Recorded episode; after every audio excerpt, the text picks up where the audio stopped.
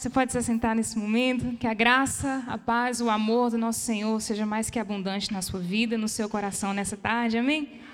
Terça-feira passada, o pastorzinho lançou o desafio. E aí falou assim: Ô oh, minha filha, por que você não fala na terça? Eu já comecei a tremer na hora, né? Aí ele fala de Pedro. Não é São Pedro, ele brincou comigo, né? São Pedro, fala de Pedro.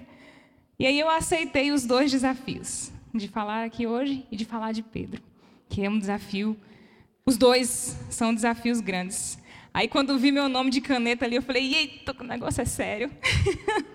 Mas, graças a Deus, é um privilégio também compartilhar da palavra do Senhor com os irmãos. É um privilégio estar aqui nessa tarde. E que o Senhor abençoe mesmo a sua vida, o seu coração. E que aquilo que Ele tem trabalhado no meu coração nesses dias, mesmo em meio à tremedeira, que Ele possa também abençoar a sua vida.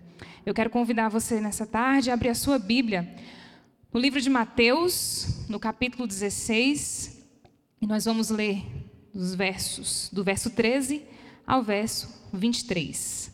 Mateus 16, de 13 a 23. Se por acaso a pessoa que está ao seu lado não estiver com Bíblia, divida a sua Bíblia com ele para que nós possamos acompanhar todos juntos essa leitura. Amém? Versículo 13.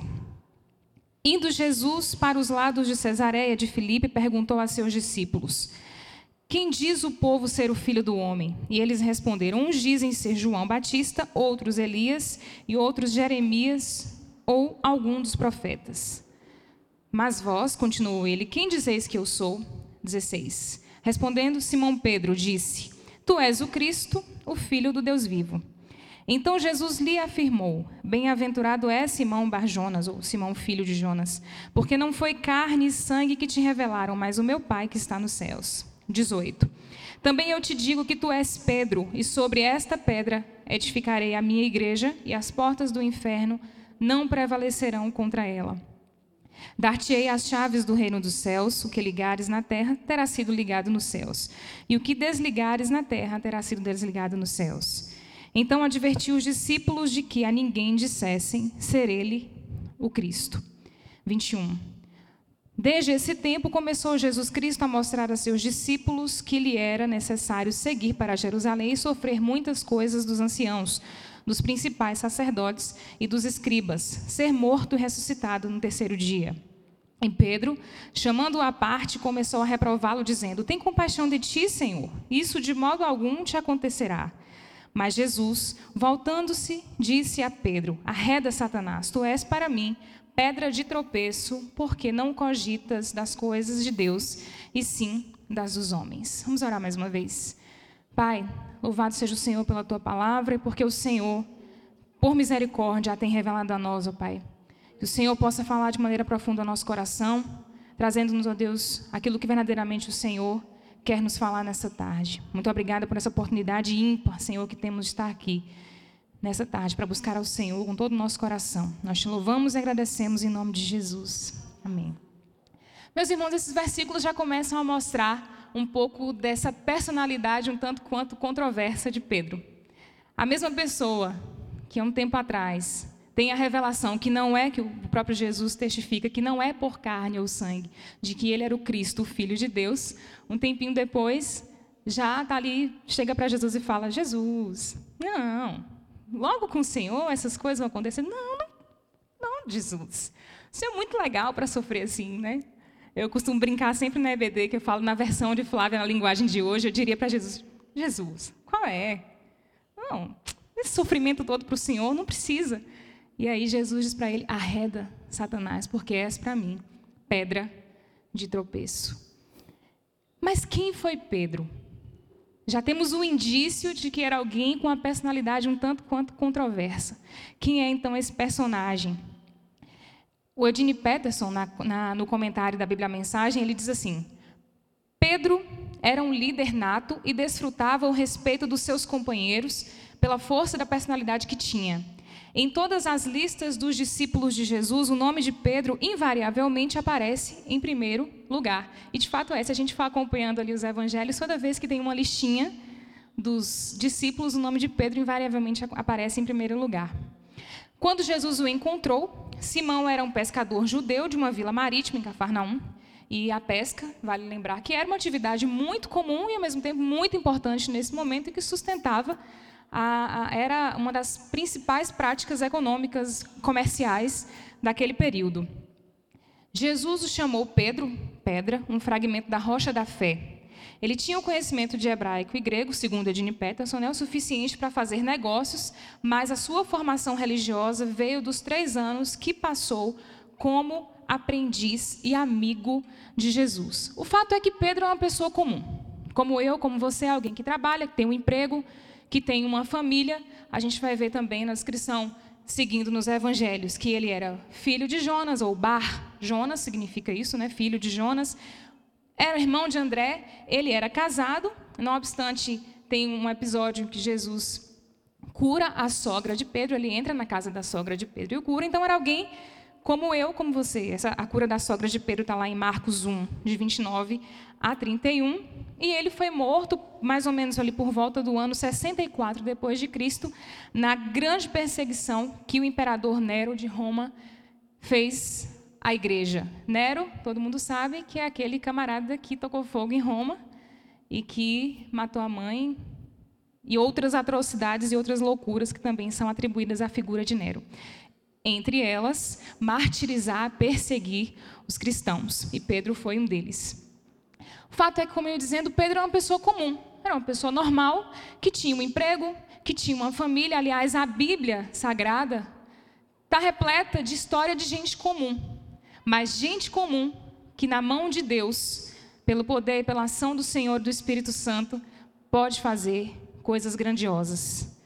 A Bíblia está repleta de gente comum de gente, entre aspas, normal, mas que se permitiu ser instrumento nas mãos do Senhor, que se permitiu ao longo da sua vida, da sua trajetória, ser usado para transformar a história, para registrar a história e, no percurso bíblico, para preparar a vinda do Senhor, a vinda de Jesus.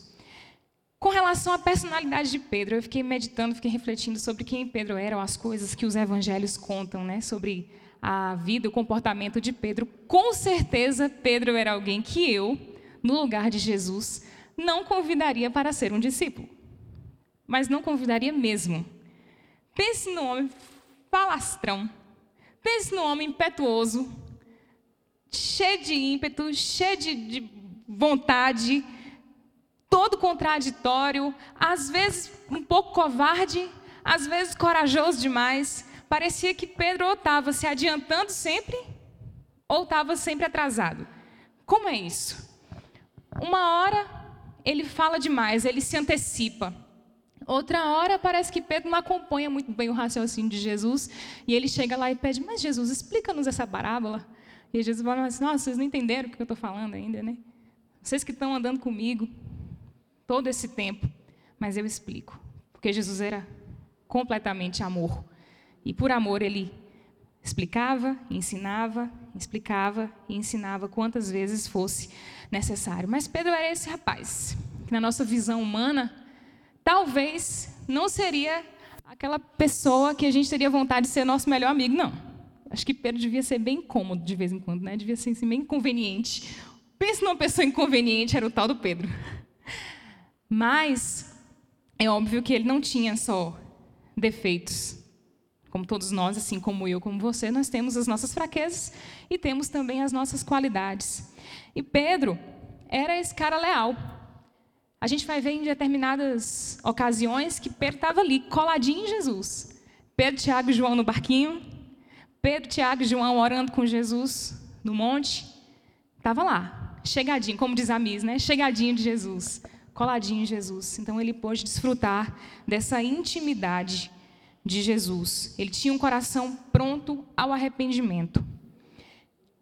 E, observando um outro aspecto, parece que nós temos duas pessoas distintas quando a gente pensa no Pedro dos Evangelhos e no Pedro de Atos. Aconteceu alguma coisa com esse rapaz. O Pedro dos Evangelhos é um, e o Pedro de Atos é um outro Pedro. E a gente vai entender por quê. E se a gente pudesse dar um nome para essa reflexão de hoje, seria as coisas que eu aprendo com Pedro. as coisas que Pedro me ensina, com sua vida, com sua trajetória, com a sua experiência e com aquilo que é dito sobre ele. E a primeira coisa que eu posso dizer que aprendo com Pedro é: estar ao lado de Jesus não necessariamente é um sinal de conversão. Estar ao lado de Jesus não significa que você nem sempre significa que você é de Jesus. Observem, Lucas 21, dos versículos, os versículos 31 e 32 nos dizem assim: Disse também o Senhor: Simão, Simão, eis que Satanás vos pediu para vos peneirar como trigo, mas eu roguei por ti, para que a tua fé não desfaleça, e tu, quando te converteres, confirma teus irmãos. Eu confesso aos irmãos que quando a gente lê alguns versículos várias vezes e tem um dia que você lê um e tem um, um insight diferente, e isso me chamou muita atenção. Quando Jesus diz, é o próprio Jesus que testifica: Tu, quando te converteres, confirma teus irmãos. Opa, como assim? Pedro, chegadinho de Jesus, que estava lá orando com o mestre, desfrutando da intimidade com o mestre, não havia experimentado o processo de conversão. E isso é uma realidade, essa é uma realidade que infelizmente muitos enfrentam hoje em dia. Parece que é o mesmo fenômeno, mas em épocas distintas assume um nome diferente. Houve um tempo em que aquelas pessoas que vinham de vez em quando ou que simpatizavam com o evangelho eram chamadas de amigos do evangelho. Quem se lembra dessa expressão, né? Amigos do Evangelho. Fulano é amigo do Evangelho.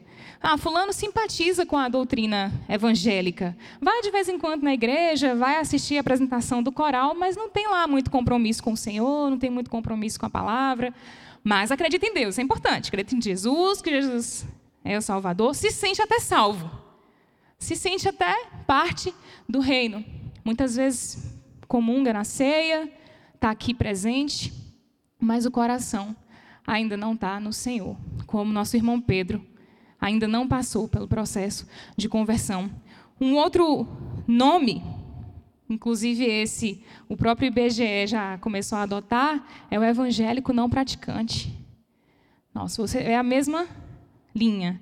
Você acredita ou diz que acredita, você simpatiza com as doutrinas, com a igreja, até gosta do pastor, aquele pastor é tão gente boa, né? Vamos lá para ele fazer uma oração por mim mas nosso coração está longe daqui. E o fenômeno mais recente para esse mesmo comportamento é o chamado desigrejado, mencionando uma expressão que, que a missionária Vivian usou recentemente, que eu escutei numa pregação. Ela chama isso de ondas satânicas mesmo, de ondas de, de que o inimigo traz para afrontar a igreja e para desestabilizar o corpo de Cristo, criando essa tendência dos desigrejados. Não, eu sirvo Cristo em casa, eu assisto a minha pregação na internet, eu dizimo. Sim, eu dizimo. Como você dizima? Ah, eu deposito na conta da igreja. Ah, mas eu deposito na conta daquele pregador X lá da televisão. Ah, eu posso ser um servo de Deus em casa. Mas aí a gente perde algo preciosíssimo que nos instrui a própria palavra de Deus. A comunhão. Não deixem de congregar. Né? Nós somos instruídos a não deixar de congregar. Porque eu gosto muito daquela expressão também que diz que a brasa, quando ela sai ali do fogo, ela se apaga. Ela precisa estar perto das outras brasinhas, precisa estar perto do, do fogo para que ela continue queimando, para que ela continue acesa. Né? Então, a primeira coisa que eu aprendo com Pedro é: nem sempre estar com Jesus significa que você, que eu, que nós, que a igreja é convertida. Eu confesso que eu tomei um susto quando eu li isso aqui. Falei, meu Deus, como assim? Se Pedro não é convertido, eu estou perdida. Corre para o pé de Jesus agora e vai clamar pela misericórdia, né? Porque se Pedro, que estava colado de Jesus, Jesus vira para ele e fala: Tu, quando te converteres, Flávia, minha filha, corre para o pé de Jesus agora e vai clamar com misericórdia. Né? A segunda coisa que eu aprendo com, com Pedro, perdão, é que pecados confessados são pecados perdoados e pecados perdoados são pecados esquecidos. Vou dizer outra vez. Pecados confessados são pecados perdoados e pecados perdoados são pecados esquecidos. Aí a gente vai lá para Miqueias, no capítulo 7, no verso 19, que nos diz assim: De novo terás compaixão de nós, pisarás as nossas maldades e atirarás todos os nossos pecados nas profundezas do mar. Aí eu e você fazemos questão de lembrar do pecado que o nosso pai, nossa mãe, nosso marido, nosso irmão cometeu em 1972. É bem a cara de briga de marido e mulher, né? Quando acontece, você fala, você lembra daquilo que você fez comigo e o marido está em Marte, sem entender nada que está acontecendo. E aí a mulher está lá brigando com ele, mas você fez aquilo, aquele dia lá, há cinco anos, seis meses e oito dias atrás, você falou aquilo comigo. E a gente não esquece. Quer ver só? Judas foi o discípulo que traiu. Pedro foi o discípulo que negou. Aí a gente esquece que esse rapaz se converteu e lá em Atos ele é uma brasa viva nas mãos do Senhor. Ele pregou e mais de 3 mil pessoas se converteram. Ele batizou. Ele participou do Pentecostes. Mas a gente só lembra o quê? Que Pedro negou. Mas a gente faz isso não é só com o outro, não. A gente não fica só lembrando do pecado de 38 anos do outro, não. Às vezes a gente tem um problema de se perdoar. Eu já passei muito por isso. Eu tinha dificuldade grande de me perdoar alguma coisa que eu tinha feito, que eu tinha falado, e eu carregava aquilo ali por meses, por anos e tal, e, e aquilo não passava, e eu me lembrava, me lembrava, me lembrava, e aquilo me incomodava até eu entender que se o pecado foi confessado, o pecado foi perdoado. E se o pecado foi perdoado, o pecado deve ser esquecido. Esquecido principalmente para que eu não torne a praticá-lo. Esquecido principalmente para que eu consiga seguir adiante na minha trajetória com o Senhor, sabendo que Ele é Deus e que Ele se esqueceu e Ele lançou o meu pecado, confessado e perdoado, no mar do esquecimento. E que Ele não se lembra mais. E aí, às vezes, o inimigo tem tentado e tem conseguido lançar as nossas fraquezas e as nossas falhas no nosso rosto, para que a gente se sinta indigno de orar. Quantas vezes eu já me senti indigna de orar? Não, não posso pedir isso a Deus, porque quem é, quem sou eu? O reconhecimento de quem eu sou vai me aproximar do Senhor, porque eu entendo que eu careço da misericórdia e da graça dele. E não essa sensação essa falsa humildade que me deixa tão indigna que, eu me, que me impede de falar com Deus, que me impede de pedir as coisas ao Senhor, que me impede de clamar e que me impede de ter um relacionamento verdadeiro com o Senhor. É entender que Ele é Deus, que eu não sou nada, mas que por misericórdia e pela Sua graça infinita, Ele me alcançou. E agora eu posso, pelo sangue de Jesus, pelo sacrifício do Cordeiro, que vive, que reina, eu posso falar com Deus e posso deixar as coisas que para trás ficaram, né? esquecendo-nos das coisas para trás ficaram e seguindo para o alvo, que é Cristo.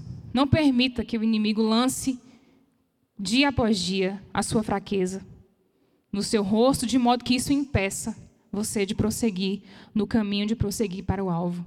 Confessou, segue adiante. Né? Como Jesus para aquela mulher, vai e não peques mais. É claro que a gente vai pecar, porque a nossa, nossa essência, nossa humanidade, nossa condição humana nos leva ao pecado. O que a gente não pode viver é acostumado a pecar, cometendo os mesmos erros sempre, né? os nossos pequenos vícios, os nossos pecadinhos de estimação, agarrados ali, esquecendo de que Jesus pode nos libertar de tudo isso. Uma outra coisa que eu aprendo com Pedro é que os meus defeitos se tornam potencialidades na mão do Espírito Santo. Aquilo que eu considero como fraqueza, aquilo que eu considero como algo muitas vezes até negativo, na mão do Espírito Santo, como diria o pastor Beto, vira uma potência. Né? Eu disse no começo que Pedro era um falastrão, que Pedro era, chegava a ser inconveniente, né? Ou ele estava muito adiantado ou ele estava meio atrasado. Na perspectiva de Jesus, o fato é que o Espírito Santo pega essas características de Pedro, diz aqui: vem comigo, que agora eu vou te usar. Porque agora eu vou fazer de você tudo o que você pode ser, nas minhas mãos, nas mãos do Espírito Santo. Olha lá o que, que nos diz Atos 4, do versículo 5 ao versículo 13. E aconteceu no dia seguinte, Atos 4, de 5 a 13, se você quiser me acompanhar. E aconteceu no dia seguinte, reunirem-se em Jerusalém os seus principais, os anciãos, os escribas. Só pessoal top, hein? Aqui só tinha gente grande, só tinha gente high society aqui. A pessoal da alta da, da religião.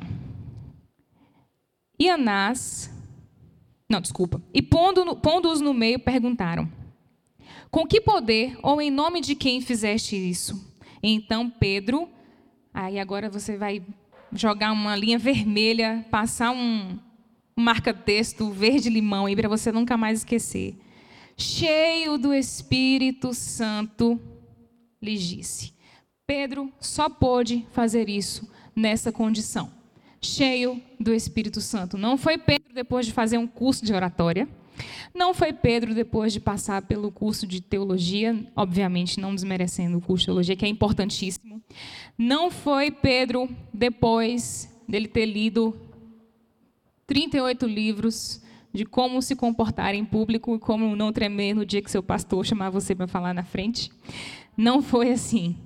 Foi porque ele era, estava cheio do Espírito Santo. E ele disse: principais do povo, e vós, anciãos de Israel, visto que hoje somos interrogados acerca do benefício feito a um homem enfermo e do modo como foi curado, seja conhecido de vós todos e de todo o povo de Israel, que em nome de Jesus Cristo, o Nazareno, aquele quem vós crucificaste, aquele quem Deus ressuscitou dentre os mortos, em nome desse é que este está ação diante de vós. Ele é a pedra que foi rejeitada por vós, os edificadores, a qual foi posta por cabeça de esquina.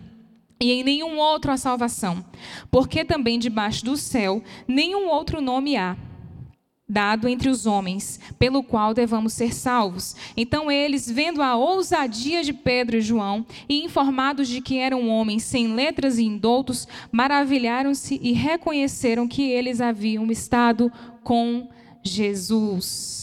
Glória a Deus. Só pelo Espírito Santo de Deus é que nós podemos ter essa atitude de ousadia, de intrepidez, de coragem, de chegar na frente dos principais, dos maiorais, dos religiosos da época e pregar.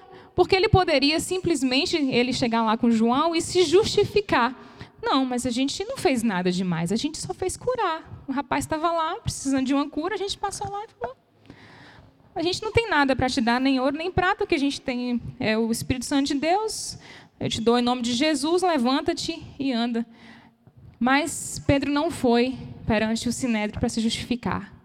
Ele foi para testificar sobre Jesus e sobre a glória de Jesus que os mesmos religiosos tinham rejeitado há pouco tempo.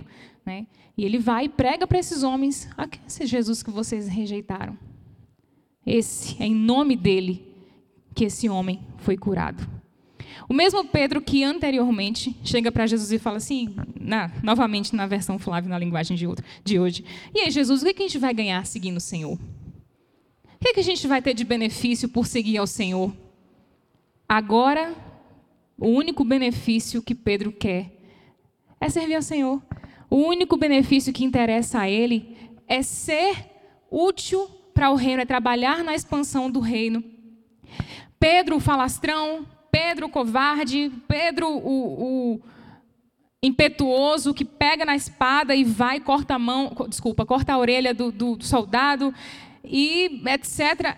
É agora o Pedro que o Espírito Santo pega esse rapaz e trabalha de maneira poderosa para iniciar a igreja primitiva, para começar aquilo que seria conhecido como a igreja, com ousadia, com intrepidez, mas porque ele estava cheio do Espírito Santo. Então, a terceira coisa que eu aprendo com Pedro é: os meus defeitos, as minhas fraquezas se tornam potencialidades nas mãos do Espírito Santo de Deus. A quarta coisa que eu aprendo com Pedro é que o remorso leva à morte, mas o arrependimento leva à vida. E a vida, que é Deus, que é Jesus, o caminho, a verdade e a vida. E ninguém vem, nem vai, nem foi, nem nunca irá ao Pai, se não for por meio dele, se não for por Jesus. Lucas 22, 61 e 62 diz assim: Então Voltando-se o Senhor, fixou os olhos em Pedro, e Pedro se lembrou da palavra do Senhor, como lhe dissera: Hoje, três vezes me negarás antes de cantar o galo. Então Pedro, saindo dali, chorou amargamente. Esse é um detalhe que acaba por diferenciar também a ação e o comportamento de Judas e o comportamento de Pedro. Porque Judas sente uma agonia, um remorso e vai, comete suicídio. Pedro, ao negar Jesus, ó, gente, de novo, né? Só lembrando do pecado de Pedro. Mas, ao negar Jesus pela terceira vez, ele sai, Jesus olha para ele, ele sai impactado com aquele olhar e chora amargamente. Aí eu dou uma dica. já falei isso na EBD uma vez, eu gosto de dar uma dica para você saber se você se arrependeu ou está sentindo remorso por alguma coisa que você fez ou que você disse.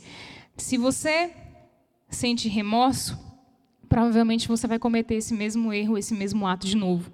Se você se arrependeu, se você confessou, e se você foi perdoado e seu pecado foi esquecido, dificilmente você vai retornar a ele. Porque toda vez que você se lembrar daquilo que você fez, aquilo que você cometeu, isso vai trazer um constrangimento tão grande para o seu coração que você fala: Ó, oh, Nunca mais. Para cá eu não volto, não. Eu vou cometer outro erro agora, um erro novo. Mas esse que eu já aprendi, eu não cometo mais. Então, para a gente saber se a gente está sentindo remorso de Judas ou arrependimento de Pedro, é só prestar atenção se depois você volta para esse mesmo lugar. Se você comete esse mesmo pecado.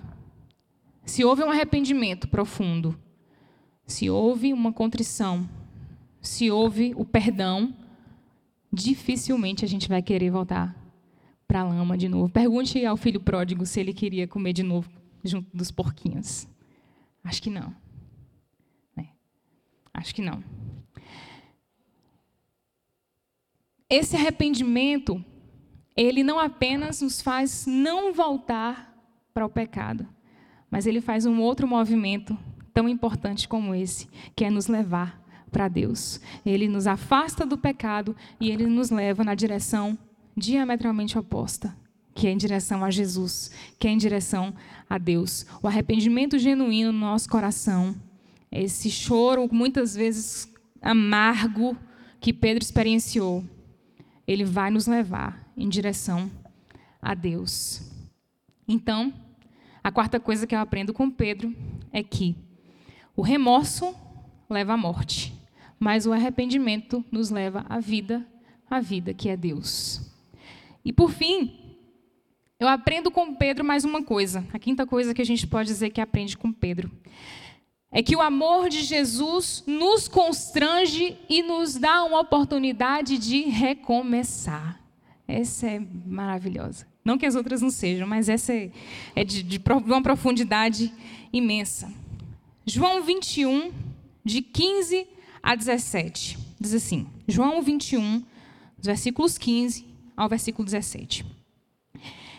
E depois de terem jantado, disse Jesus a Simão Pedro: Simão, filho de Jonas, ama, ama-me, ama, desculpa, amas-me mais do que estes? E ele respondeu: Sim, Senhor, tu sabes que te amo. Disse-lhe: Apacenta os meus cordeiros. Tornou a dizer-lhe segunda vez: Simão, filho de Jonas, amas-me? Disse-lhe: Sim, Senhor, Tu sabes que te amo. Disse-lhe: Apacenta as minhas ovelhas. E disse-lhe terceira vez: Simão, filho de Jonas, amas-me? Simão entristeceu-se por lhe ter Jesus perguntado pela terceira vez se ele o amava. E disse-lhe: Senhor, tu sabes que eu te amo. Jesus disse-lhe: Apacenta as minhas ovelhas. E é maravilhoso a gente perceber como Jesus vem aqui, nesse pedacinho da história, e cancela as negativas de Pedro. Assim como Pedro negou três vezes, Jesus vem ao encontro dele e pergunta: Tu me amas? Tu me amas? Tu me amas? Cancelando assim aquilo que Pedro tinha feito anteriormente, que havia negado Jesus nas três vezes. E ali, é, a gente vai imaginando assim a cena, Pedro caminhando com Jesus pela praia, eu já imagino o Pedro já, meio, já bem convertido aí agora, né? Já negou o mestre, viu o mestre morrer, já viu o mestre ressurreto, vivo. E aí agora o coração dele está totalmente voltado para o Senhor, nas mãos do Senhor. E Jesus vem, por três vezes pergunta: Tu me amas? Tu me amas? Tu me amas? Por quê? O amor do Senhor cancela, anula e aniquila tudo que eu e você fizemos que foi contrário à vontade dele. Se, se nós nos colocarmos nas mãos do Mestre, se o nosso coração estiver voltado para ele.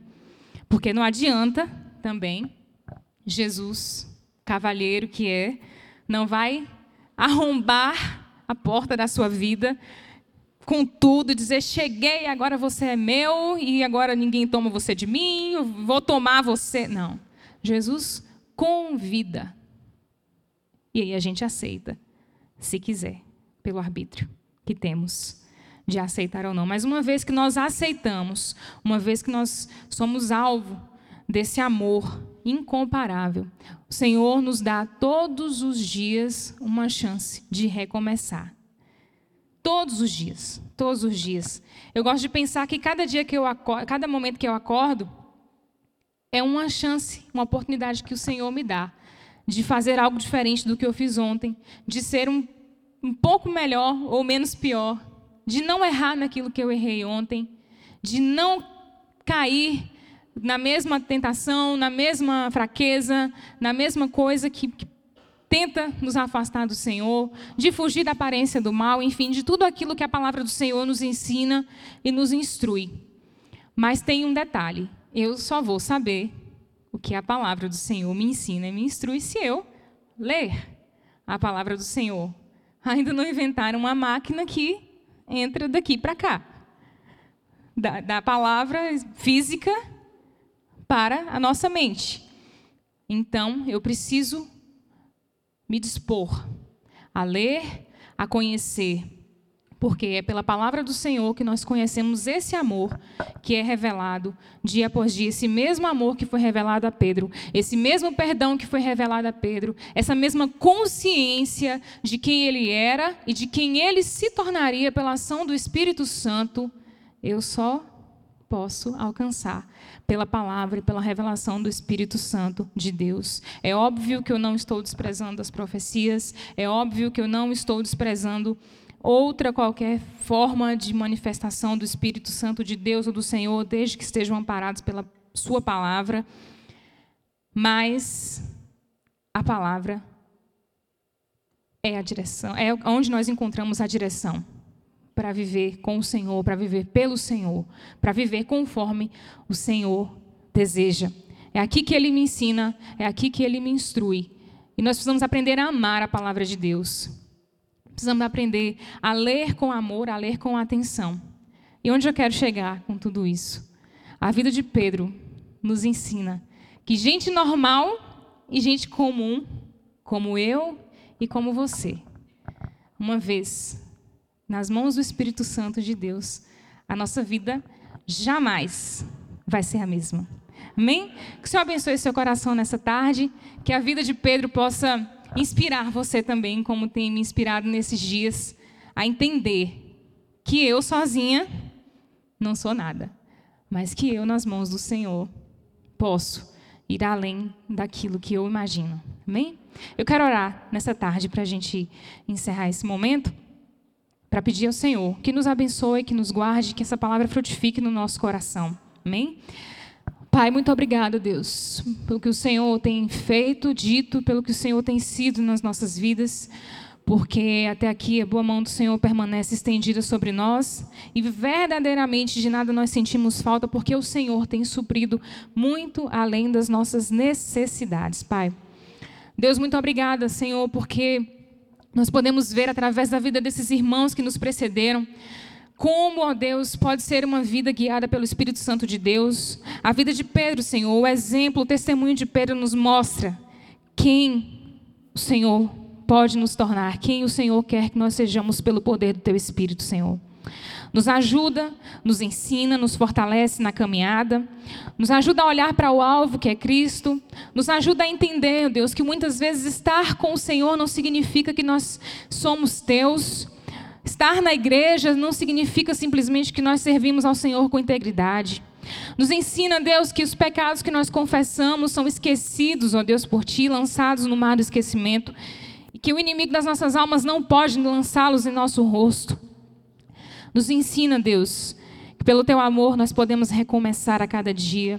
Nos ensina o caminho do arrependimento e não do remorso, mas do arrependimento que nos leva à vida, à vida de Deus. E nos ensina, Senhor, que nada se compara ao teu amor. Nós chamamos te bendizemos e te exaltamos nessa tarde e por todos os dias da nossa vida, até que Jesus venha nos buscar, até que nós nos encontremos com Ele. Em nome, pelo amor de Jesus. Amém.